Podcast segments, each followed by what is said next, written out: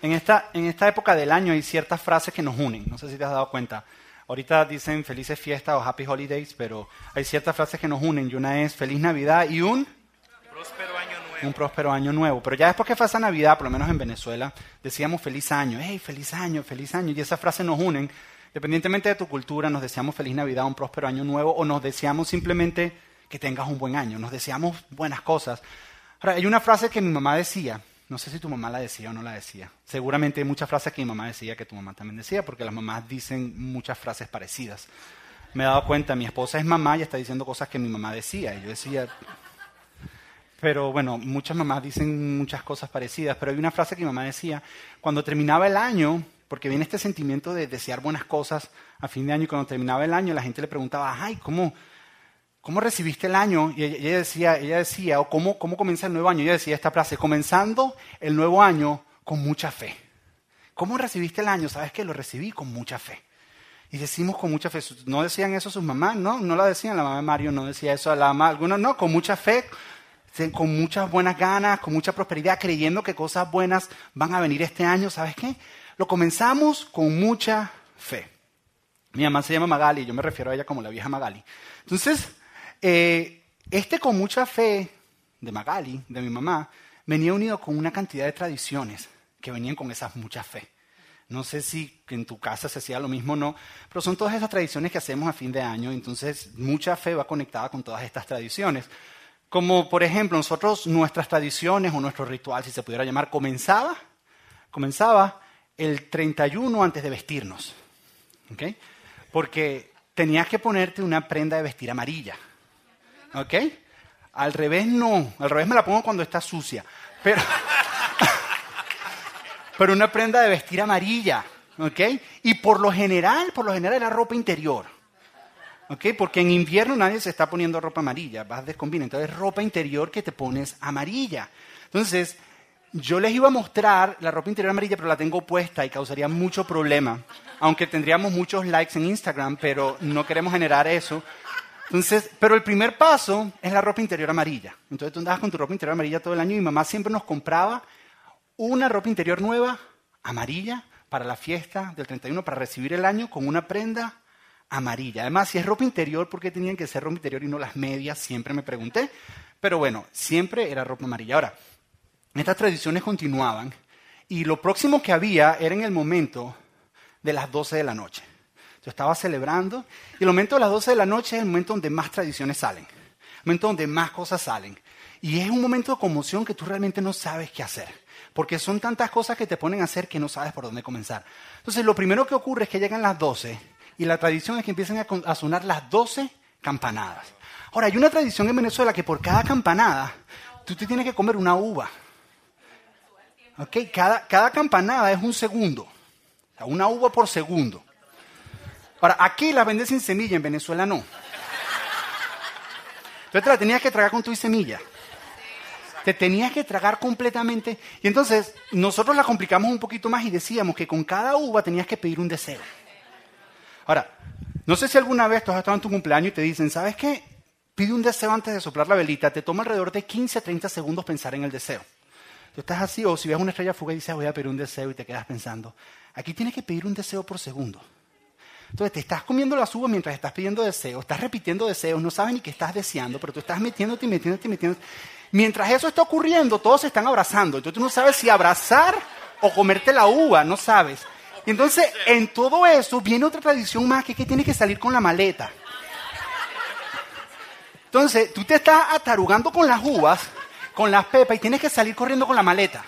Entonces, algunos dicen que la maleta tiene que estar llena, otros que tienen que estar vacía, que entras y sales de la casa.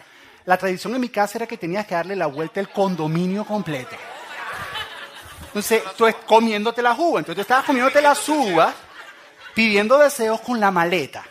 Corriendo. No eras el único, había un montón de gente en la, con maletas así como locos, todos dando vueltas.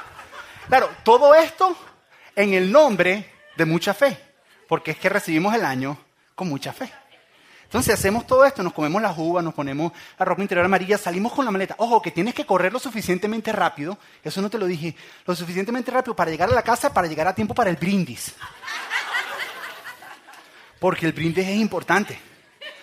Entonces estás atarugado y te toca esperar que den el brindis y tienes sed, porque corriste todo, entonces estás ahí con la copa esperando por el brindis. Y ahí es donde termina, por lo general, ustedes. Ahora, mi mamá, la vieja Magali, tenía una tradición para el primero de enero. Todo esto en el nombre de mucha fe. Queríamos tener mucha fe. Queremos comenzar el año con mucha fe. Entonces, el primero de enero, lo primero que nosotros hacíamos era comernos un plato de lenteja. Primero de enero, lo primero que nosotros, yo detestaba las lentejas como tú no te imaginas. Y el primero de enero era un plato de lentejas que nos teníamos que comer, ojo, ojo, pero no de la manera común, sino tenías que comértelo con los pies levantados del piso. ¿Ok? Entonces te estás comiendo un plato de lentejas que detesta con los pies levantados del piso. Para algunos primitos míos que eran más chiquitos era más fácil porque ellos simplemente le colgaban los piecitos y ya, pero yo tenía... Y ojo, el primer pie que tenías que poner en el piso era el pie derecho para que empezaras bien el año, porque todo esto se hacía con mucha fe. Ni se te ocurriera poner el pie izquierdo porque te tenías que comer otro plato de lentejas.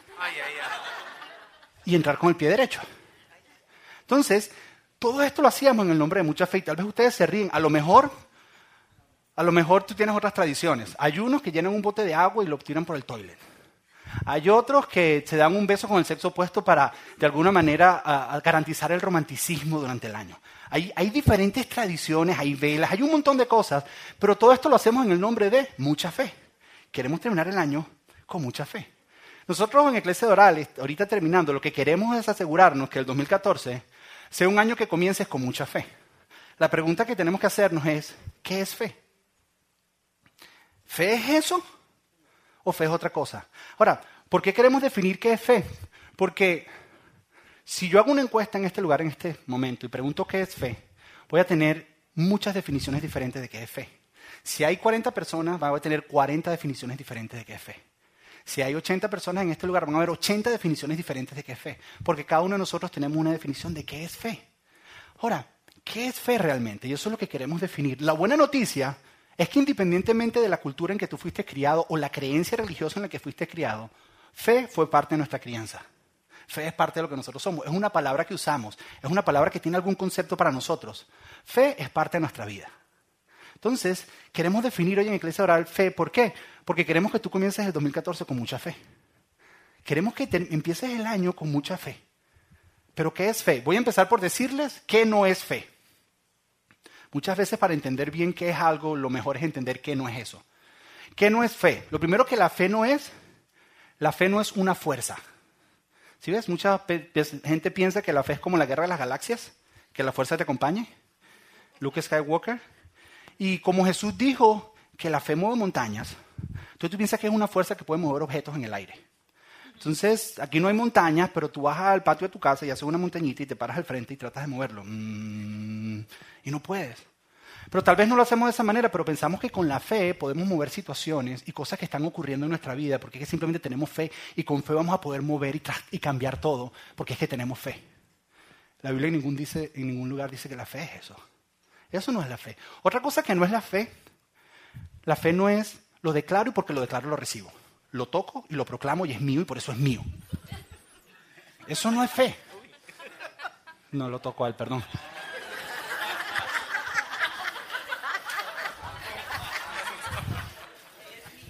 Lo toco y lo declaro, pero eso es mío. Pero fe no es esta confesión positiva de que lo quiero, lo quiero, lo quiero, y yo lo tengo, y pensamiento positivo, y lo quiero, y lo quiero, y, porque tengo fe, y entonces va a ser mío y se tiene que hacer. Eso no es fe. De, alguna manera, nosotros hemos creído que estos somos nosotros, aquí hay fe, y aquí arriba está Dios. Entonces la fe está fuera de Dios. Entonces, de alguna manera, nosotros podemos accesar la fe. Y si accesamos la fe con lo suficientemente fuerza, podemos jalar a Dios a nuestro favor y manipular a Dios a que haga cosas que nosotros queremos. Incluso cosas que Dios no quería hacer, pero cuando Dios nos ve dice, uy, pero es que tienen tanta fe que es que lo tengo que hacer. Y muchos de nosotros pensamos que la fe es eso. Que la fe es esta cosa que está fuera de Dios que lo puede obligar y nosotros podemos manipular y mover a Dios según como nosotros creamos. La Biblia no dice que eso es fe. ¿Qué no es fe? La fe no es una fórmula. Muchos de nosotros pensamos que la fe es una fórmula. Eh, oro, oro, voy a la iglesia, ¿se me dio lo que quería? No, Ah, tengo la combinación equivocada. Oro, leo la Biblia, oro, ayuno, voy a la iglesia. ¿Se me dio lo que quería? No. Ah, tengo la combinación equivocada. Y estamos toda la vida tratando de buscar esta combinación que pueda manipular a Dios para que haga lo que nosotros queremos. De alguna manera hemos traducido el plato de lentejas, las uvas y la maleta para tratar de manipular a Dios a que haga lo que nosotros queramos, pero lo hacemos ahora con disciplinas espirituales, con la oración, con leer la Biblia, con venir a la iglesia, porque queremos que Dios haga lo que nosotros queramos. Eso no es la fe, eso no es lo que nosotros definimos como fe. Otra cosa que no es la fe es que la fe no es complicada. Yo creo que la hemos complicado porque queremos manipular a Dios a que haga lo que nosotros queramos. Y hemos complicado lo que realmente es la fe. Es más, la fe es tan sencilla que a lo mejor cuando tú termines de escucharme hoy vas a decir, hey Josué, pero habla algo más profundo, porque eso quedó ahí como que muy simplecito. Algunos de ustedes que tienen mucho tiempo tal vez en el cristianismo, según esta definición, van a empezar a pensar y decir, hey Josué, sí, pero, pero ¿y este versículo? ¿Y este versículo? Y, y muchos de esos versículos de fe han sido enseñados fuera de contexto, sin entender todo lo que la Biblia dice acerca de la fe, sin entender todo lo que es la definición exacta de lo que es fe. Entonces, algunos de ustedes se van a incomodar. Lo que te pido es que al final agarres esos versículos que te están viniendo a la mente y filtralos por los lentes de esta definición de fe que vamos a dar el día de hoy. Entonces, ¿por qué estamos tratando de definir qué es fe? Empezamos con tradiciones, porque esas tradiciones lo que respondían es que teníamos fe en algo. Pero la serie se llama Tradiciones de fin de año y algo más. ¿Qué es ese algo más? Definir exactamente qué es la fe. Porque queremos que tú empieces el 2014 con mucha fe. Eso es lo que anhelamos. ¿Por qué? Porque igual lo vas a decir comenzando el año con mucha fe. Entonces queremos que tengas la definición correcta de qué es mucha fe realmente. ¿Qué significa cuando decimos mucha fe?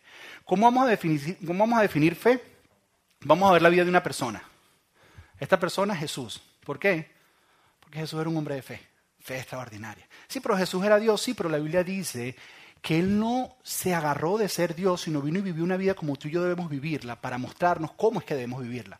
Es decir, que Jesús vivió una vida de fe extraordinaria y fe perfecta. O sea, que Él es el modelo para vivir una vida de fe. ¿Y qué es lo que vamos a hacer? Vamos a ver unas palabras de Jesús.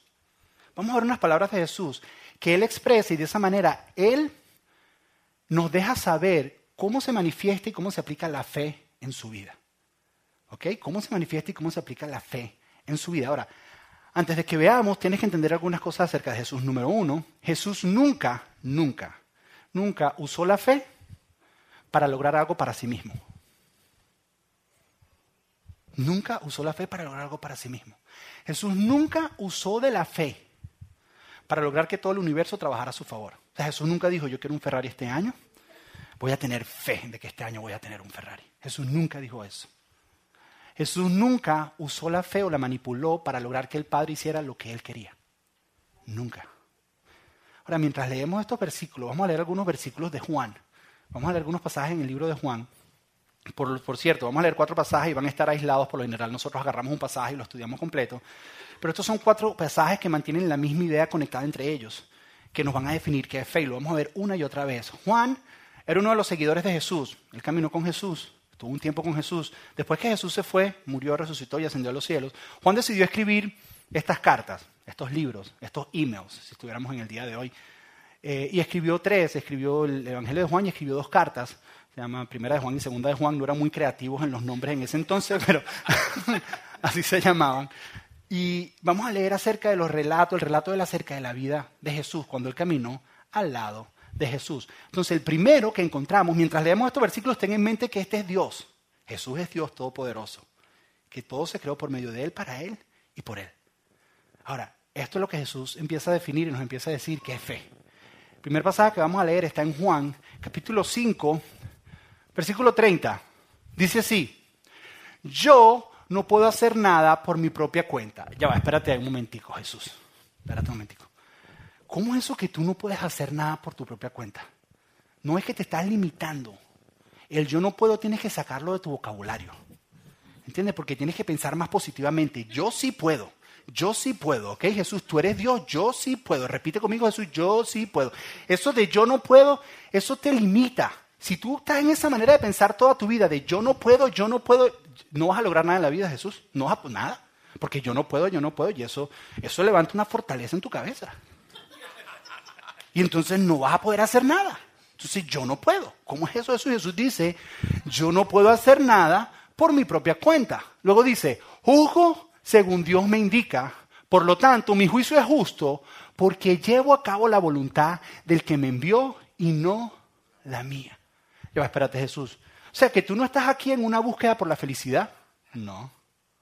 O sea, Jesús, ¿tú, tú no tienes una agenda. No. Tú no tienes unos goles, unas metas que quieres cumplir. No. Tengo un plan que es bien sencillo. Descubrir qué es lo que Dios quiere que yo haga y hacerlo. Ese es mi plan. Así llevo mi vida. Yo trato de descubrir qué es lo que Dios quiere que yo haga y lo hago. Así yo digo, Jesús, pero, pero eso es como muy pasivo. Pudiera ser.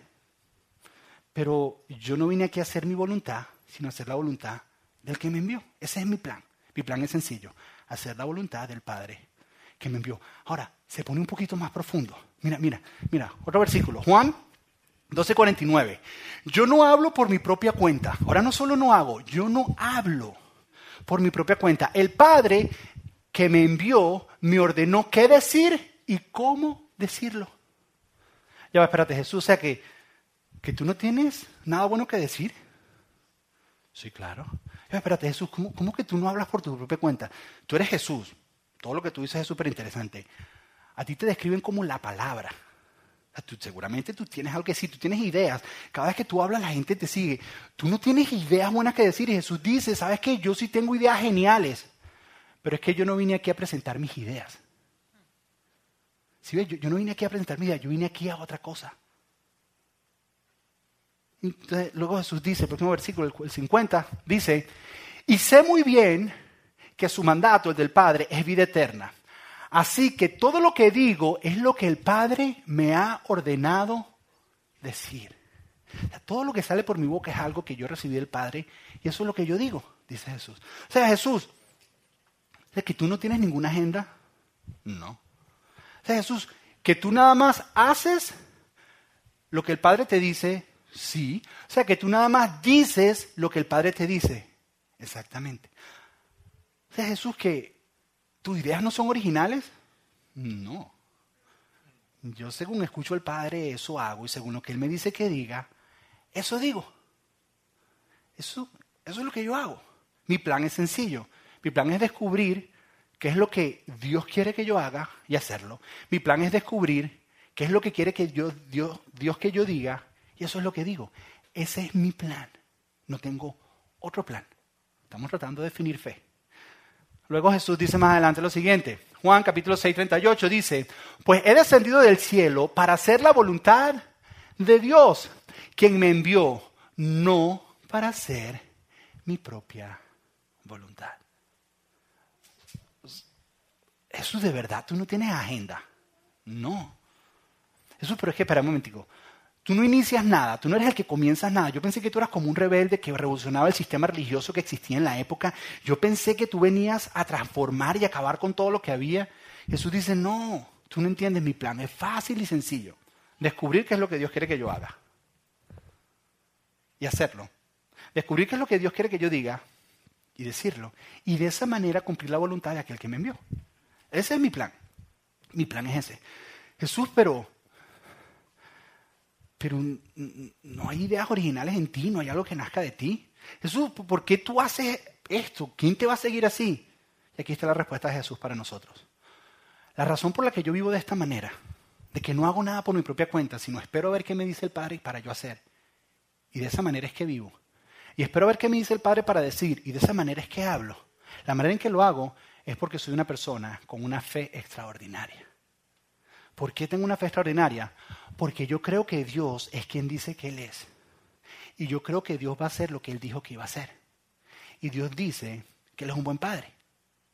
Y Dios dice que los planes que Él tiene para mí son mejores que los planes que yo tengo incluso para mí mismo. Entonces, si los planes que Dios tiene para mí son mejores que incluso mis propios planes, ¿para qué voy a tratar de vivir mis planes si me va mejor cumpliendo los planes de Dios? Entonces, fe es lo siguiente. Fe es creer que Dios es quien dice que es y que Dios va a hacer lo que dijo que iba a hacer. Es toda la vuelta completa porque nosotros pensamos, ojo, nosotros pensamos que fe es tratar de manipular a Dios para que haga nuestra voluntad, sin entender que fe realmente es confiar en Dios lo suficiente para nosotros hacer su voluntad. Nosotros por mucho tiempo hemos definido fe como esto de que queremos lograr todas estas cosas y tratar de obligar a Dios a que haga todas las cosas que nosotros queremos. Eso no es fe, eso es otra cosa. Pero fe realmente es entender que Dios es quien dice que es, que Él es, un buen padre y Él es fiel. Y que va a hacer lo que Él dijo que iba a hacer. ¿Cuáles son sus planes? Los planes de Él para ti son mejores que tus mismos planes. Entonces, si Él tiene eso para ti, entonces fe para ti debiera ser rendirte a la voluntad de Dios. Entonces, otra definición más fácil, más para Twitter de fe, esta. Fe es rendición. Fe es rendirte a la voluntad de Dios, creyendo que la voluntad de Él es mejor para ti que tus mismos planes. Eso es lo que es fe. ¿Cómo se ve eso? Te levantas en la mañana y dices, Dios mío, en esta mañana yo creo que tú eres quien tú dices que eres, que tú eres un padre bueno. Y yo creo que tú vas a hacer lo que prometiste hacer. Tus planes para mí son los mejores. Así que yo decido manifestar mi fe durante este día, rindiendo mi voluntad a tu voluntad. Eso, eso es fe. Ahí no hay nada de proclamar, de declarar, de mover montañas. No, no.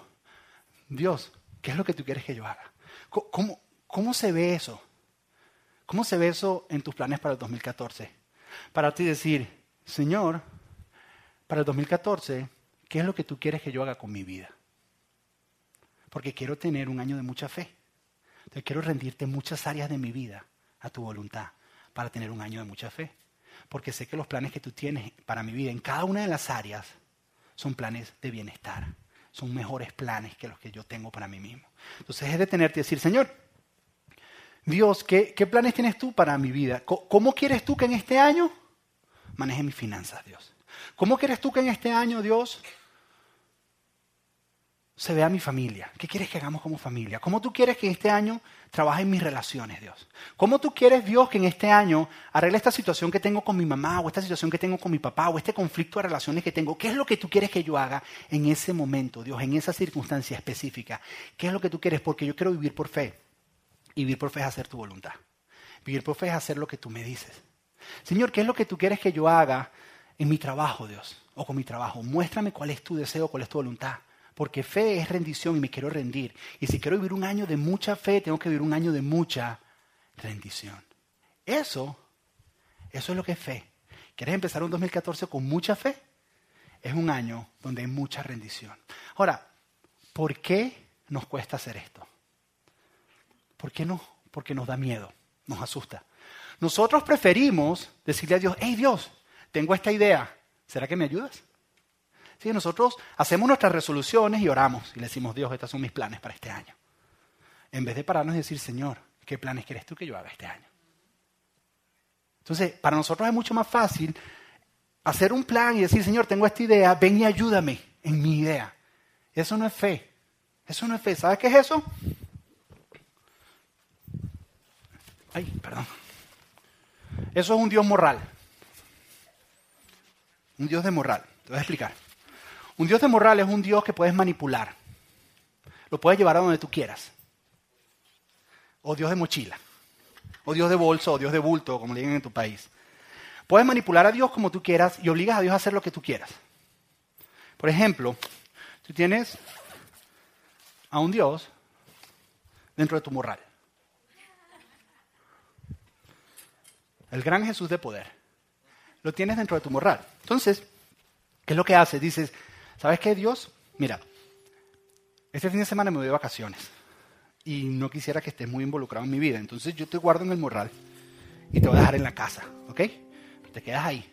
Ah, no, espérate, es que me tengo que montar en un avión. Pero un momentico. Y yo no tengo mucho control en el avión. Entonces, durante el avión, yo te pido, Señor, que estés conmigo. ¿Ok? Pero que tengamos algo claro, Dios, ¿ok? Que tengamos algo claro. Cuando yo llegue, sí, por eso es que le estoy, que no se caiga el avión, eso es lo que yo no quiero. Porque yo no controlo eso, eso no lo puedo controlar, eso nada más lo puedes controlar tú. Entonces, pero cuando lleguemos al hotel, yo te voy a guardar, que quede claro, y te vas a quedar en la habitación del hotel. ¿ok? Porque yo voy a hacer algunas cosas que yo no quiero que tú estés involucrado en mi vida en esas cosas. Entonces, yo ahí no te quiero. Entonces, eso es un Dios de moral. Por eso es que en la historia nos hemos hecho ídolos. Porque hemos querido reducir a Dios de una manera que lo podamos manejar y manipular a nuestra manera. Y a eso lo llamamos fe. Y decimos que le ordenamos y declaramos y confesamos y le gritamos y le ordenamos. Entonces Dios tiene que hacer lo que nosotros decimos porque es que nosotros tenemos fe. Entonces, nosotros no andamos con ídolos para arriba y para abajo, pero la realidad es que muchos de nosotros, la manera en que tratamos a Dios es como un Dios de moral, es como un Dios de mochila. Entonces, le decimos a Dios, Dios, mira, mi, mi tía Marta está enferma. Y, y ella va a la iglesia y todo. Entonces, ¿quieres una uvita, Dios? ¿Quieres una cookie? Sí, stay, stay, porque es como si fuera un perrito. Entonces le decimos, mi tía Marta está enferma. Entonces, ¿será que vas y la sana? Yo voy contigo, vamos los dos. ¿Eh? Y vas y la sanas porque eso es algo que yo no puedo hacer. Entonces vas y la sana. Eso sí que quede claro, Dios, que quede algo bien claro, que quede algo. Eh, cuando después que la sanes, yo te volveré a guardar en el morral. Porque yo no quiero que te metas en todas las áreas de mi vida. Yo lo único que quiero es que sanes a mi tía Marta. Pero después yo te guardo y, y cuando yo te vuelva a necesitar, yo te llamo. Vas a estar ahí y yo te llamo y tú me ayudas. Pero por mi fe es que yo te voy a poder manipular. Entonces cuando yo te necesito, yo uso fe y te saco. Y tú vas y haces lo que yo no puedo hacer. Pero, pero en las demás áreas de mi vida, viste, en mi familia yo no te quiero. Yo no te quiero en mis relaciones, yo no te quiero en mi trabajo. Yo no te quiero en nada de eso, Dios, porque tú eres un Dios de moral. Tú eres lo suficientemente pequeño que yo te puedo manejar y llevar a donde yo quiera. Y te puedo guardar en el momento que yo quiera. Y llamamos a eso fe. Lo hacemos con la lenteja, con la uva. Orando, gritando, porque eso pasa incluso en círculos cristianos. Confesando, declarando, imponiendo manos. Eso no es fe. Eso es un insulto para Dios. Eso no es fe, eso es un insulto para Dios. ¿Qué es fe?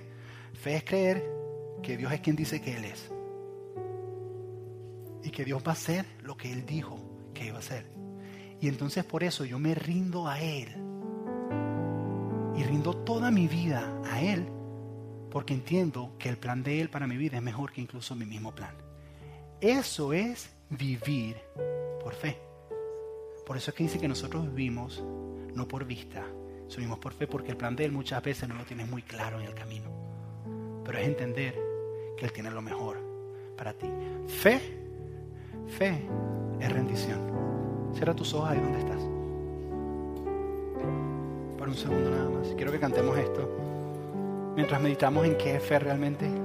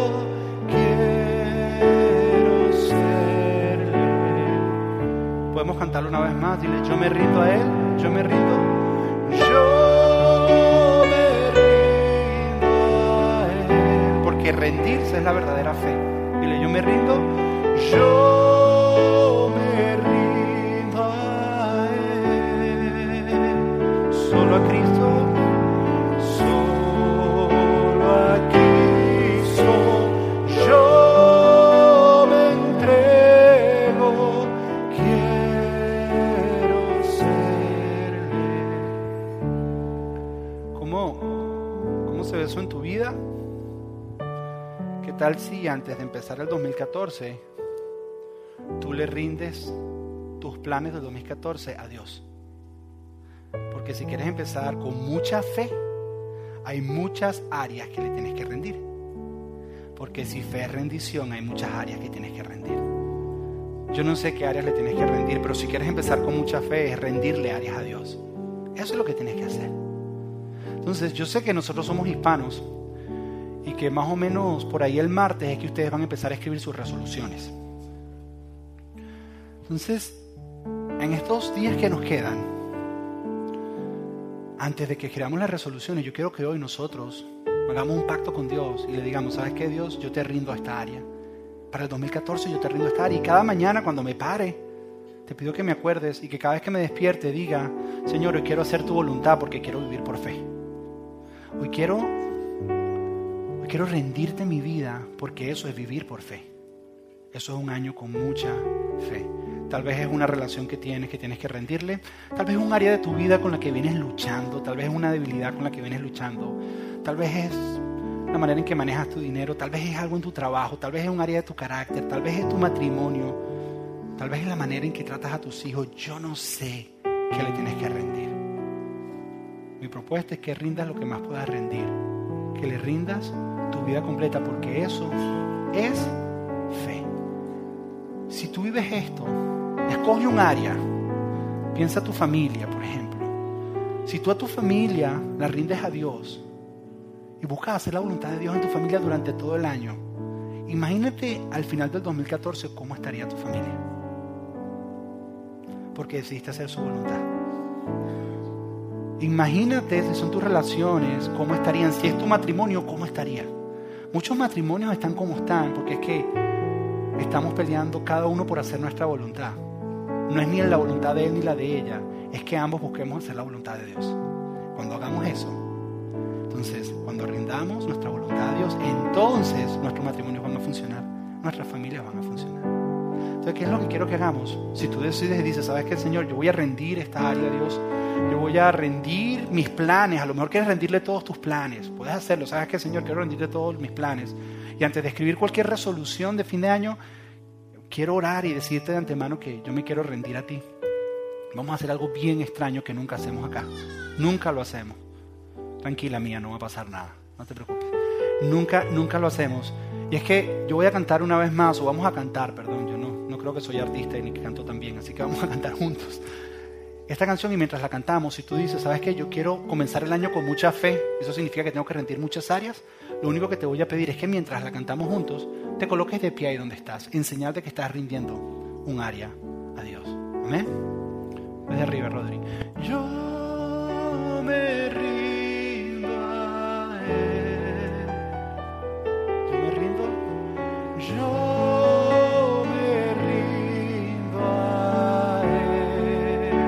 Solo a Cristo.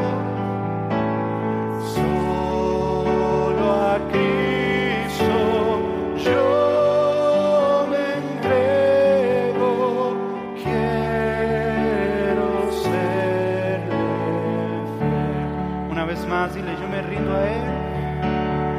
Yo me rindo a Él. Ríndele todo el 2014, todos tus planes, ríndeselos. Yo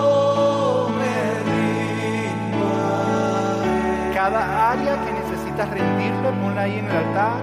Solo a Cristo yo me entrego. Quiero serle fiel. Una vez más, pero cierra tus ojos y hazlo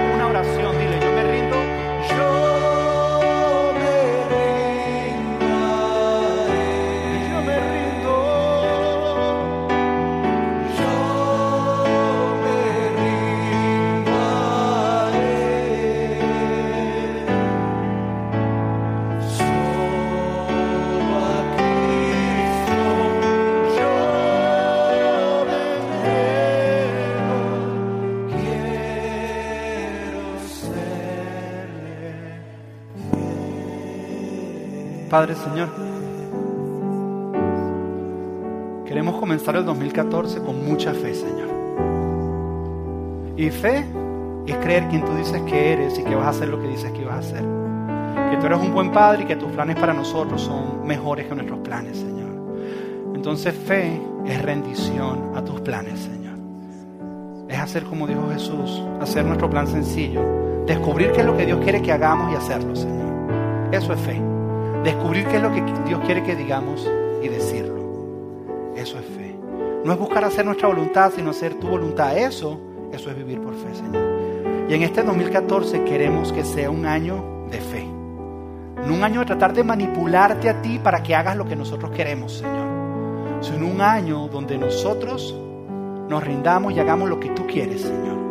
Un año donde tratemos de manipularte para que hagas nuestra voluntad, sino un año donde nos rindamos para nosotros hacer tu voluntad, porque eso es fe. Aquí estamos, Señor, con nuestras manos extendidas hacia el frente, rindiéndote este año delante de ti, Señor. Lo ponemos delante de ti, el 2014, que sea un año lleno de fe, Señor. y que al final del 2014 podamos decir, tuvimos mejor porque decidimos hacer los planes de Dios, Señor. Y los planes de Dios son mejores que nuestros.